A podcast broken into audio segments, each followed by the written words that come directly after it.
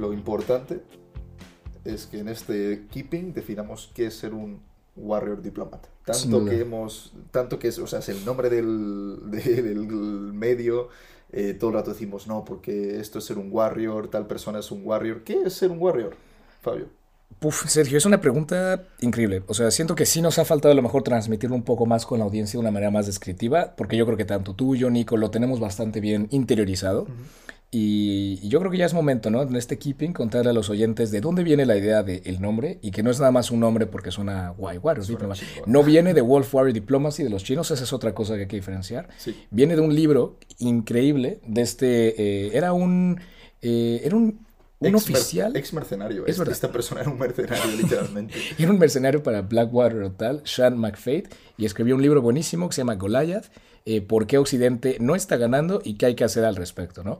Y está brutal. Y habla de estos actores llamados los Warrior Diplomats. Hmm. Eh, introduce el término hablando de eh, T.E. Lawrence, Lawrence de Arabia, para los, para los colegas, que al final Lawrence de Arabia era espía diplomático que actuaba sobre el terreno, ¿no? Y dice, esto es lo que necesitamos hoy en día. Necesitamos gente que sea capaz de hacer política sobre el terreno. Gente que, que pueda irse, eso, pues lo, lo, comentábamos el otro día, ¿no? Gente que se pueda ir a Afganistán y decir, a ver, entiendo Afganistán, sé lo que está pasando aquí, voy a hacer política sobre el terreno. Así es como deberíamos hacer la política internacional, ¿no? Porque está esta figura más... Eh, más simbólica, más representativa, tal. ¿Sabes dónde creo que se ve muy bien esa diferencia? En este nuevo show de Netflix, eh, The Diplomat, esta chica, la, la, personaje principal, es un poco War Diplomat, ¿sabes? Es una embajadora o, oficial de política exterior que está en, en, misiones en Afganistán, en Pakistán, tal, conoce la inteligencia, mueve las cosas y está moviendo la, la, agenda geopolítica de su país en esa dirección. Y luego te representa también el, el, cargo de ser un embajador en el Reino Unido, que es distinto, ¿no? Que es representar, estar ahí con la reina, manita, tal. Y, y, un embajador, yo siento, o por lo menos como lo hemos estado hablando, tiene que ser un warrior. O sea, tiene que saber que estés en el país más de lujo, tal, tienes que avanzar los, la agenda geopolítica de tu país o sus prioridades. Y que eso es un, es un juego, es un juego complicado, es un juego que a veces es sucio, pero en la guerra y en el amor es que todo es válido. Todo se vale. Y yo creo que es, son dos términos que parecen opuestos, pero se complementan, ¿no? Hay que guerrear la política exterior de tu país. Al final, pues tienes que, tienes que ser capaz de, poner eh, tus prioridades por delante, pero con diplomacia. Entonces creo que son dos términos que se complementan. Pero ante todo, ¿qué es un warrior diplomat para nosotros? Yo creo que es una persona que ve las relaciones internacionales desde un punto de vista realista. Pragmático y realista. Pragmático y realista, no por cinismo, sino por, por Sí, pues yo creo que por puramente entender que, oye, eh, por más que haya países que busquen la paz, que crean que hay que dialogar tal, está brutal, es cierto, hay que hacerlo, pero al mismo tiempo hay actores que no lo van a hacer. Y los tenemos muy claros, los podemos definir aquí 1, 2, 3 y 4, todos los conocemos, Corea del Norte, Irán, Rusia, China, son países, lo que Bush decía el axis del mal, pero no, son países que tienen políticas expansionistas, militaristas, agresivas, agresivas y, y lo hemos visto, ¿no? O sea, es verdad que hay países occidentales que también han intervenido, que también han hecho las cosas muy mal. Estados Unidos, Reino Unido, han estado y han hecho las cosas fatal. Tampoco hay que glorificar ni, ni justificar lo que han hecho. Pero al final, honestamente, lo que estamos viendo hoy en día en Ucrania es básicamente la expresión masiva de por qué tienen los países occidentales que seguir, yo creo que estas políticas warriors, ¿no? En plan, oye, oye, este, sí, paz y amor y lo que quieras, pero joder, Rusia se va a tratar de comer a su lo que ellos consideran zona de influencia y con eh, sí, vamos a fomentar el diálogo. no, tenemos que pasarles munición, defensa, armas para que sea muy caro tratar de invadir ese país, ¿no? O sea, y yo creo, eh, Sergio, que en 2014, cuando Rusia ataca a Crimea y la respuesta occidente tan ambigua y vaga, le dio la justificación a Putin de decir, oye, si volvemos a atacar tal y lo conseguimos, Occidente no nos va a responder fuerte. Y, y es, lo que, está, es lo que está pasando y lo que va a pasar con Taiwán en su momento. Y sí, y creo que es interesante que ser warrior diplomat no es glorificar el conflicto, pero es entender que a veces es necesario. Con conflicto también no me refiero a guerra, explosiones, bombas nucleares, me refiero pues a conflicto, a choque de intereses y a veces pues ser asertivo y decir no, esto no vamos a permitirlo. Y al final eh, esto, esto ya ha pasado en la historia, ¿no? Yo creo que eh, a todos nos hace eco la situación actual con Ucrania de la crisis de los Sudetes en la Segunda Guerra Mundial, lo que precipitó la Segunda Guerra Mundial eh, aparte de muchas otras cosas, fue básicamente las políticas expansionistas de, Hitler y, cómo no se supo al principio dar una respuesta a ello. Eh, el presidente, el primer ministro Chamberlain, que estaba en, en Reino Unido en, en, esa época, le cedió a los Sudetes, básicamente, que es una región de Checoslovaquia, pensando que eso, esa política de appeasement iba a hacer que, bueno, que ya está, solo se va a robar los Sudetes. ¿Y qué pasó? Segunda Guerra Mundial. Y se lo dijo Churchill. Le dijo, Chamberlain, tuviste, tuviste que elegir entre la deshonra y la guerra. Elegiste la deshonra y encima vas a tener la guerra también. Sí. Y, y voilà. Me estabas, me estabas comentando, Sergio, de esta peli, eh, The Darkest Hour, ¿no? La hora, más oscura. la hora más oscura. Muy buena película, increíble, de verdad. Y cuando Churchill tiene que hacer esa declaración de guerra y tal, va al metro, ¿no? Va al tube y, y lo habla con la gente. ¿No? Y, y, él sabía que al final eh, eh, decidir entrar en, en, la guerra iba a tener repercusiones para las familias de esta gente, para su economía y bueno, el bombardeo de Londres que le siguió y al final, imagínate ser un líder y tener que escoger eso, ¿no? Pero tienes que saber al mismo tiempo que la otra, eh, la otra um, alternativa es una ocupación y a saber, ¿no? Porque algo es que te digan, oye, vamos a hacer la paz, no sé, que imagínate ahora en Ucrania, ¿no? Que, que, Kiev hubiera capitulado. Sí, no va a pasar nada, vamos a respetar tal. Y ahora hemos visto los crímenes de guerra y esa como masacre sistematizada de, de la población ucraniana y dices, hostia, es que a lo mejor eh, preferible me, morir en, en, la horra en la batalla que, que estar ocupado, ¿no? Digo, es triste y qué horrible que tengamos que hablar en términos de guerra y tal, pero es que, Sergio, es la realidad del panorama internacional. Sí. Cantidad de conflictos que hay en todo el mundo y Occidente no puede agarrar y decir, sí, el mundo está mucho mejor, eh, ya, no hay, ya no hay hambruna tal. Están mejorando muchas cosas en el mundo, es verdad, no hay tantos conflictos interestatales como back in the day, pero sigue siendo una realidad que tenemos que afrontar y entender que la gente tiene que estar preparada para resolverlo. Uh -huh. Y tristemente ahora mismo, hablamos mucho de Ucrania, es el caso que está ahora, pero es armando la defensa de estas poblaciones, ¿no? Lo pasamos a Taiwán, ¿no? Taiwán es un, un, un país, hay una isla al lado es de una China. Isla de democracia eh, enfrentándose al Estado autoritario más represivo de la historia de la humanidad. O sea, nunca en la historia de la humanidad un Estado había tenido tantísima capacidad de reprimir a su, a su propia gente, de controlar a su gente como China. O sea, básicamente China, yo siempre lo digo, China es eh, el mundo de 1984. O sea, la gente en China vive en ese mundo y, y a, a, nivel internacional no se hace nada. Sí, no, no. O sea, lo vemos en, en Xinjiang con los uigures. Sí. Es que es un pueblo túrquico que está siendo oprimido, que los llevan a no, campos está, para está, reeducarlos. Está siendo literalmente exterminado. Lo que está pasando en, en Xinjiang es un, es un genocidio está pasando encubierto por China, obviamente, pero incluso por, por gran parte de la comunidad internacional, que por no alimentar a la bestia. Eh, no Digo, también nada. es que es muy es, es, lo que hablamos, ¿no? Un Warrior Diploma también reconoces la realidad del, del, de la situación. No vas a entrar en una guerra con China. No, no, no, no vamos a llegar a ese nivel. ¿Cómo, cómo tratas de cambiar la política de, de un país para que cambie de, de, de, parecer, ¿no? Y yo creo que lo que se hace es, es, es positivo, ¿no? Poner estas agendas en la ONU, en, el, en el, la Comisión de Derechos Humanos, tal, que, que esto no, no se ponga por debajo de la, de la alfombra y se olvide. No, no, no, en plan, China estás haciendo esto, esto, esto. A lo mejor no vas a poder hacer algo eh, de manera directa e intervenir, pero oye, es ponerlo ahí en el tema de conversación y que se sepa lo que está pasando, ¿no? Y, por ejemplo, eh, ahora, ahora con Ucrania y este argumento de no, la OTAN y la expansión de, de, la OTAN tal, es lo que ha traído este conflicto. No es verdad. Esto ha sido la política de expansionista de Rusia de tratar de terminar con un país que no consideran eh, legítimo, ¿no? que no consideran que, que, es una población independiente. Total. Y yo creo que es interesante también otra cosa que se habla en el libro este de uh -huh. Goliath, de verdad, lectura obligada para los Warriors. Sí, sí. Eh, otra cosa que se habla es que en Occidente entendemos, entendemos, el conflicto de manera maniquea, ¿no? Binaria. O hay conflicto o no hay conflicto, ¿no? Porque cuando no hay conflicto estamos todos en paz, en conferencias internacionales tal, y cuando hay conflicto, desembarco en Normandía a bayoneta calada, ¿no? Claro. Pero esto, esta visión no existe en otros, en otros actores internacionales. China no ve el conflicto así. China ve el conflicto más como un... Ahí no me acuerdo qué Creo que es el juego de Go, ¿no? Que dice, vale, esto es ajedrez y China lo ve como un juego de Go, que es como un estilo de damas chinas, pero que mueves en distintas partes de, del tablero y podría ser eh, una mejor metáfora, Sergio, lo que hablamos hace poco, eh, una mesa de billar, ¿no? Entonces, una, un tiro va a pegar una bola que va a afectar todas las demás sí. y cada turno cambia completamente el panorama, sí. ¿no? Y lo que hagas en un lado no tiene que ser solamente en temas militares, geopolíticos, tal. Tú moviendo, yo qué sé, un interés eh, económico, comercial, va a tener repercusiones políticos, sociales, tal, ¿no?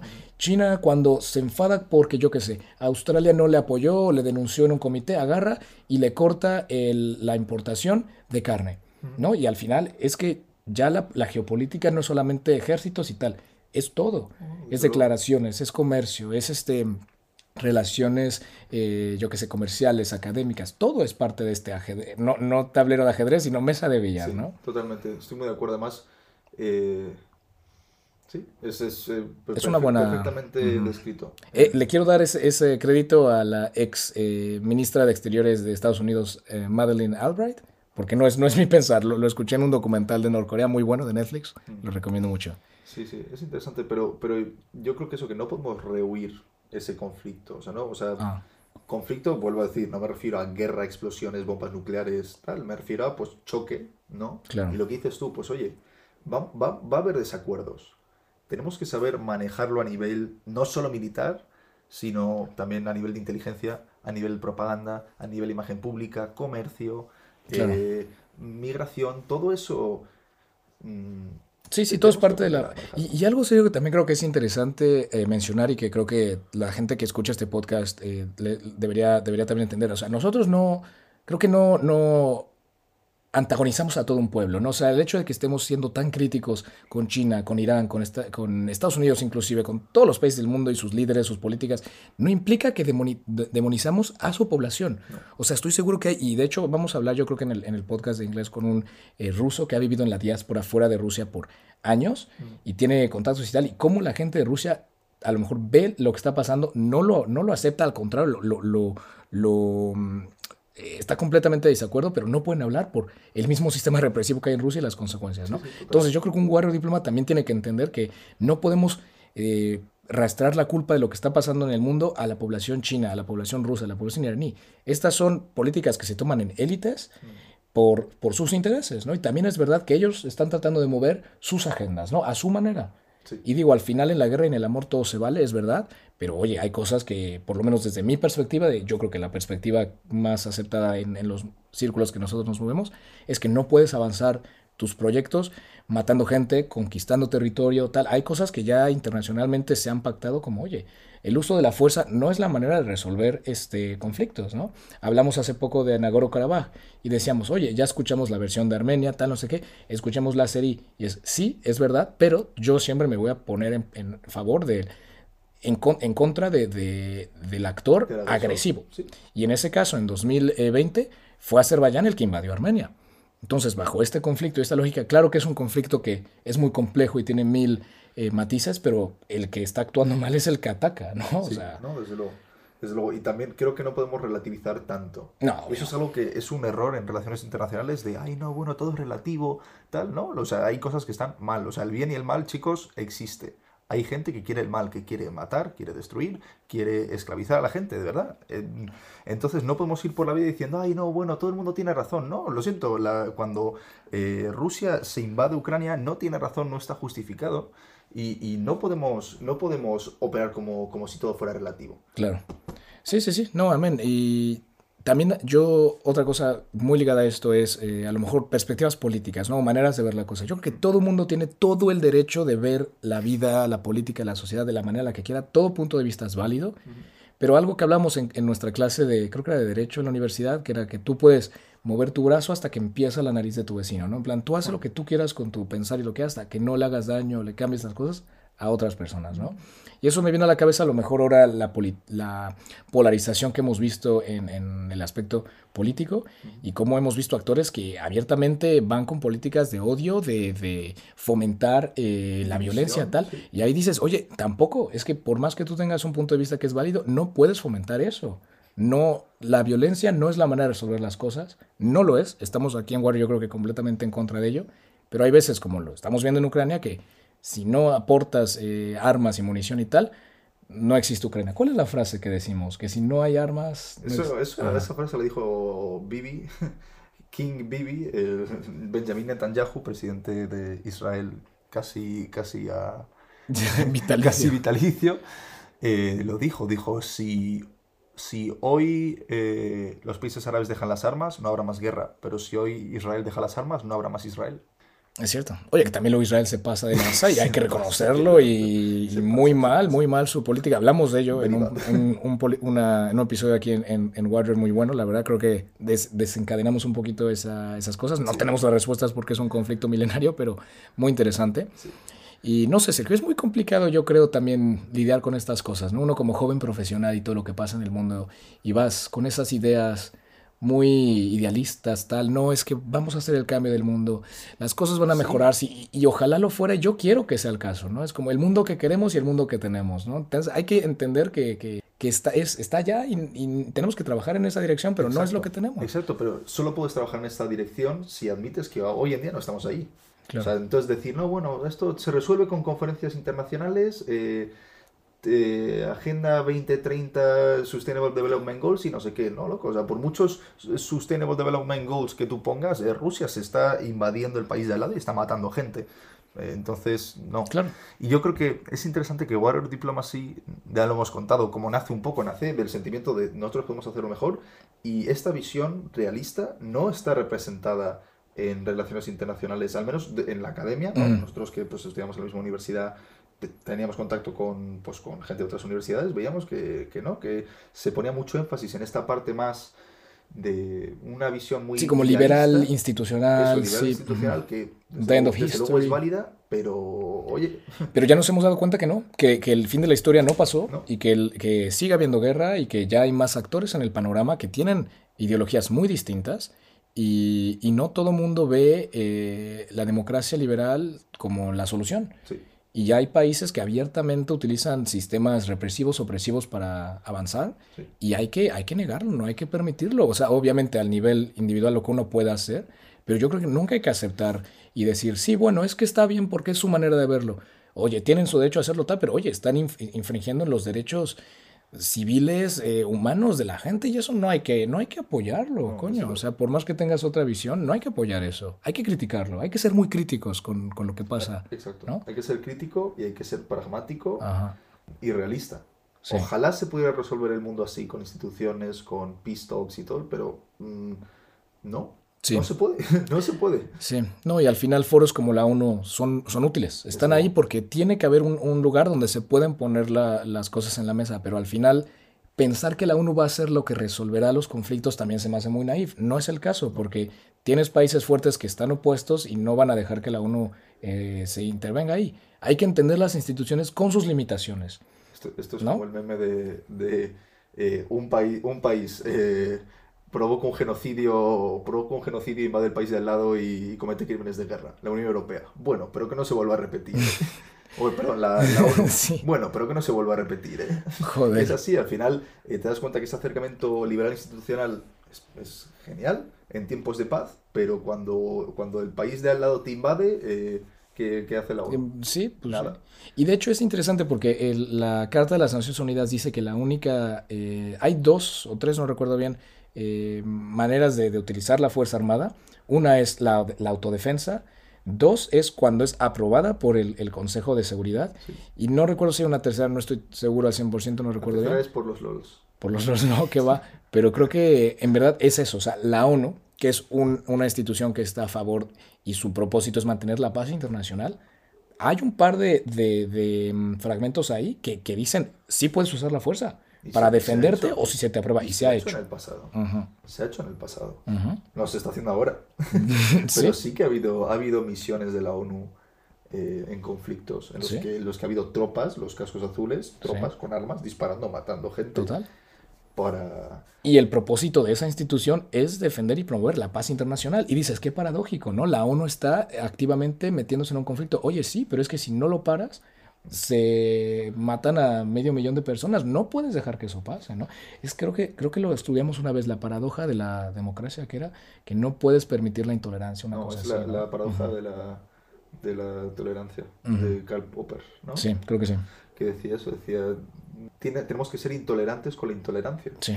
Pero Sergio, me ha gustado un poco la, la reflexión. Yo creo que era un episodio que teníamos pensado desde hace mucho tiempo y sí queríamos expresar un poco el qué de, este título, de este, de este nombre. y, y a lo mejor algo que ya lo veíamos antes, ¿no? Y decíamos, sí, el realismo, tal. Pero yo creo que le hemos dado nuestra manera de verlo, ¿no? El.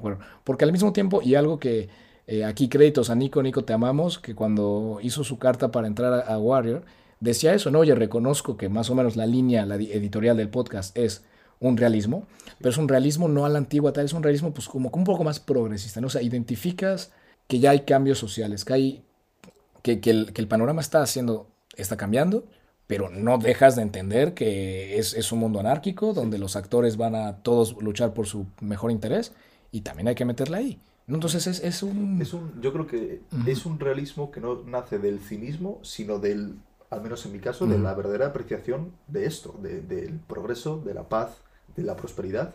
Entonces yo amo tanto esto que tenemos que quiero protegerlo. Claro. Y a veces la única manera de protegerlo es pues con, ese, con esa visión y diciendo, no, Rusia, no te vas a invadir el país de al lado. ¿Sí? No, China, no vas a eh, masacrar al pueblo eh, taiwanés, ui, claro. uigur ni a los taiwaneses, ¿no? Claro. No vas a hacerlo. Tenemos que, tenemos que stand our ground para ese tipo total, de cosas. Total, hay que, hay que defender las, no quiero decir las democracias porque a saber si todas, todos estos pueblos lo son, pero hay que defender la, la, vida humana, ¿no? Y pero volvemos a lo mismo. Ya, ¿eh? ya estás de nuevo. Sí, ya estás de nuevo sí. No, no, pero digo, ya estás justificando de. Ay, bueno, no, es que a lo mejor. No, la democracia es la mejor forma de gobierno que hemos encontrado. Eh, no sé, de, de, tenemos que desacomplejarnos de eso. Decir, bueno, no, es que a lo mejor también es válido. No, no es válido eh, tener un estado represivo en China que tienes que sonreír para entrar al metro y que eh, tienes una cámara que te está analizando todas tus expresiones y, y, y que en la que no puedes hablar del presidente ni poner fotos de Winnie the Pooh en internet. No, eso no está bien, no está bien. Claro. No está bien. Entonces sí, hay que defender la democracia. Hay que defender la democracia, la estabilidad, el libre mercado y no. Pero, pero en serio, en serio, hay que desacomplejarnos ya. Y yo creo que Warrior Diplomacy, ante todo, es eso, es desacomplejarse. Total. Es desacomplejarse. Sí, no, ser una persona pragmática, entender la, la triste realidad del mundo y, y, esa diferencia entre el mundo que queremos y el mundo que tenemos. Y qué hay que hacer para llegar allá. Y a veces es paradójico, pero a veces hay que usar la fuerza para defenderlo, ¿no? Muy triste, así no es. debería ser así. Siempre hay que dejar que eso sea la última de las, eh, de las maneras. Pero si tiene que llegar a ese, a ese nivel, pues sí. hay que defenderlo y hay que tener las agallas para llegar al final. Qui, des, qui desiderat pacem, prepared belli. Uy, los romanos. El uy. que quiere la paz, que se prepare para la guerra. Yo creo que con eso podemos concluir este episodio, ¿no, Sergio? Ha sido uno muy interesante y hay que mencionar que lo estamos grabando cara a cara, que sí. ha sido una dinámica muy distinta. A mí se me hace hasta raro, ¿eh? Es raro, bro, es raro. A veces hasta quitamos la cámara cuando estamos grabando y estás hablando sí. tú solo y tal y hablar con alguien, yo a mí es, es raro porque yo soy de hacer gestos, de mover, de tal, sí. así me expreso. Y ahora hacerlo enfrente de ti tal es, es distinto, pero me ha gustado. Me ha gustado. Ojalá pudiéramos grabar todos. Sí, persona. ya. Oye, pero al final también este proyecto me encanta porque somos gente de todo el mundo. Sí. O sea, hemos tenido a gente de Argentina, yo de México, este, España, eh, mm. Viena, de, de Austria, de, de, Noruega, Olexi que está en Ucrania y Olexi, uno de los Warriors más grandes que yo conozco. La verdad es que, wow. Mm. Yo aquí, para esta gente que sigue aquí en el episodio, si Olexi eres uno de ellos, brother, mis respetos, amigo, porque te levantas todos los días con una sonrisa y tratas de informarle al mundo hispanohablante lo que está pasando y las atrocidades de, de Rusia en tu país. Y ahí está, ¿sabes? Así que si hay alguien que yo creo que es un increíble warrior diplomat, eres tú. Y, y que todo el mundo que nos escuche o que te conoce, te lo reconozca. Porque de verdad, brother, que invadan tu país y que te despierten alarmas antiaéreas todas las noches, es algo que creo que nadie quisiera vivir. Y lamentablemente hay gente que, que, que lo justifica. o lo, provocarlo, sí. desde luego. Y hay que, hay que luchar contra ellos de la manera en la que podemos. No somos soldados, no somos gente todavía que está a nivel político que pueda hacer decisiones. Somos jóvenes profesionales y Pero tratamos todos de... somos warrior diplomats. Así es. Sí, no, no tienes que ser un, un policymaker para, para, no. para tratar de aportar, ¿no? Yo creo que el simple hecho de hablar, que es lo que hacemos en Warrior, hablar las cosas, analizarlas, es suficiente, ¿no? Es lo que podemos hacer ahora y informar, hablar, la gente que nos conoce, ¿cómo lo vemos? Es nuestra manera de luchar estas guerras, ¿no? Totalmente. En fin, Sergio, ha sido un placer, That's bro. That's a wrap. Así que nada, ya saben, aquí estamos para lo que quieran. Y si eres un Warrior Diplomat, escríbenos, dínoslo. Estaremos aquí para hablar. Bueno, chavales, hasta la que siguen. Un gusto. Tu, tu, tu,